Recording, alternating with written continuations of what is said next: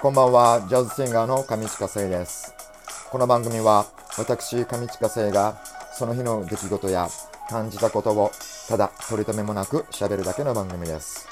どうぞごゆっくりお過ごしください。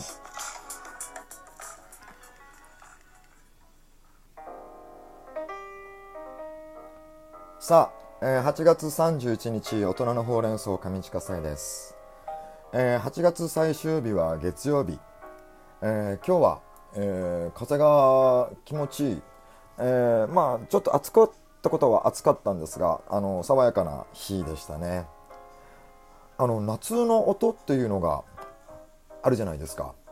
えっ、とっていうのはですね今日ちょっとあの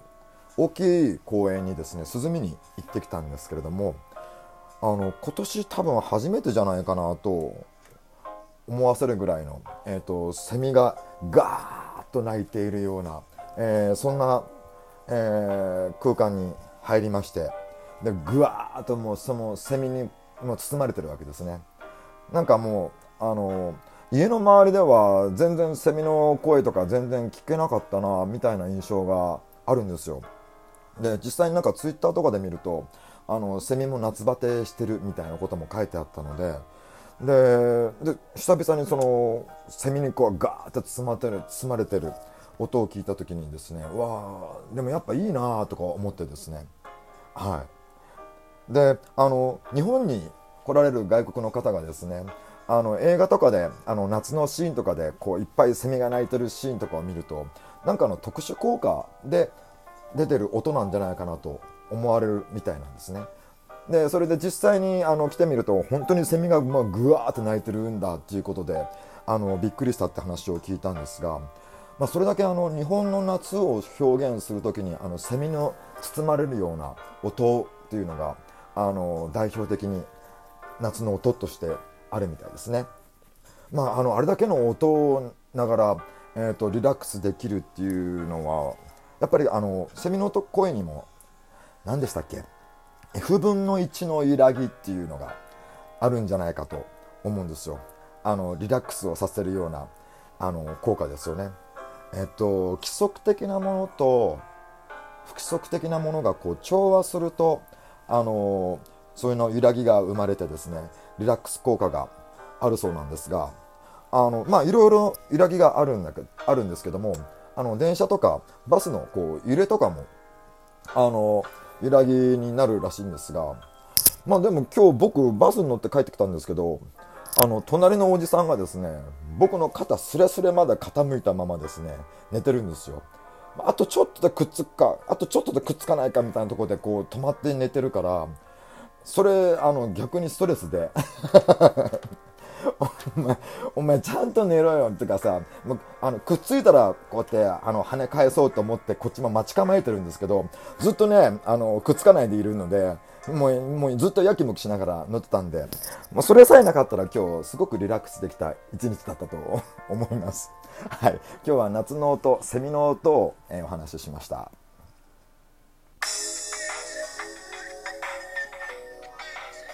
さあ、えーこの時間を使いまして、えー僕が日頃行っておりますライブのインフォメーションをお伝えしようと思います。えー BGM は僕の昔のオリジナル、えー Good Morning Kisses です。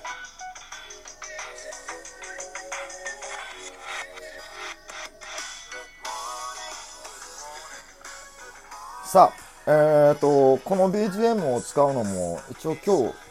8月31日だしね確か8月からずっと流してるので、えーひとまずこれは終わってまた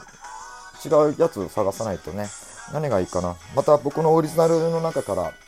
えーちょっと選んでみましょうか。どんなやつがいいのかな。あのガチガチの ガチガチのなんかテクノみたいなのも載せて 載せたらどうなりますかね。わかんないですけど。はい。ちょっと考えておきます。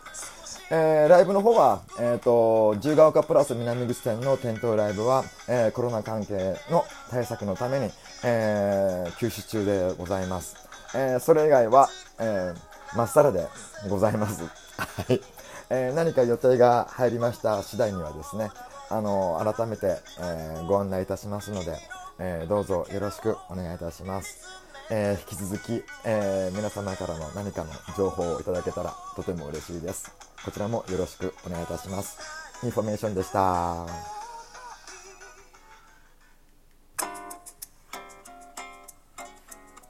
さあ、えー、8月31日の大人のほうれん草後半です。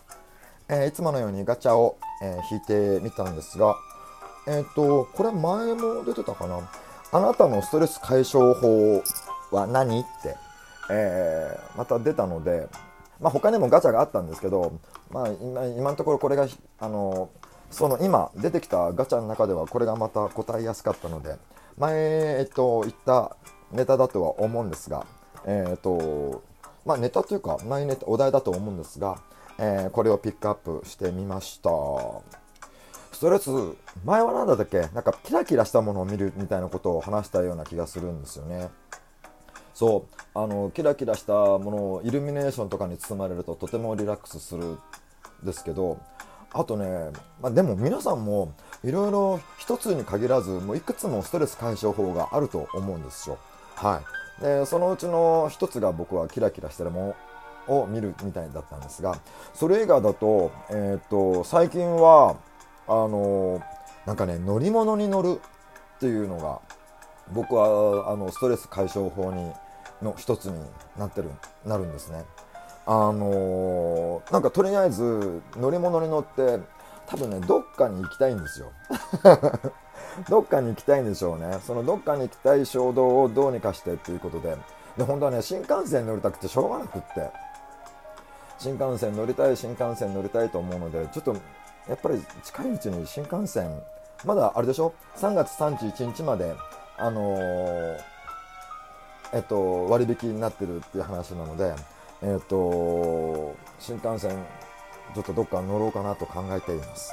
で乗り物に乗るストレス解消法でえっと僕があの、好きなのはですね 夜のね高速をタクシーで走るんですよ。結構お金かかるんですけど、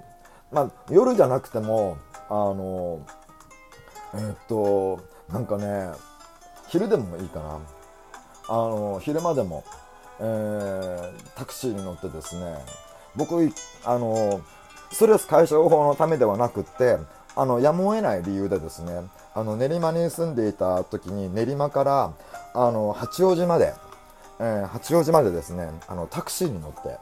あのこう八王子のところまで行ったんですけど。でその際にあやっぱり上に乗るんですね、あのえっと、あれは中央道でしたっけ、あの乗って。でなんかねすごい良かったんですよね。でビューンって飛ばしてくれるじゃないですかうんちゃんも。でなんかねあのタクシーの料金は高速に乗った時点ではあの高速にあの走ってる間はね一定の金額なんですよ。いくらだっけな？1000いくら加算されるぐらいなので、あの、で、普通の、あの、行動とかに降りちゃうと、えっと、メーターで、あの、測るんですけど、あの、高速に乗ると、えっと、一定の定額なので、あの、俺、あれは男なのかどうかわかんないんですけど、あの、あまりメーターとか気にせずにガーって走ってくれるんです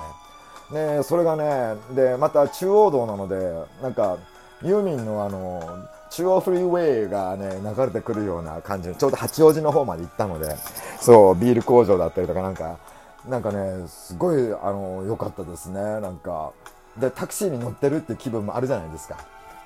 あのこれがね、僕のところ、僕今、ちょっとストレス解消法でまたやってみたいっていうものなんですけど、まだね、僕、数回しかやったことがないので、えー、なので、新幹線乗るか、タクシーで行くか、どっちかです。はい、えー、今日はこの辺でおやすみなさい。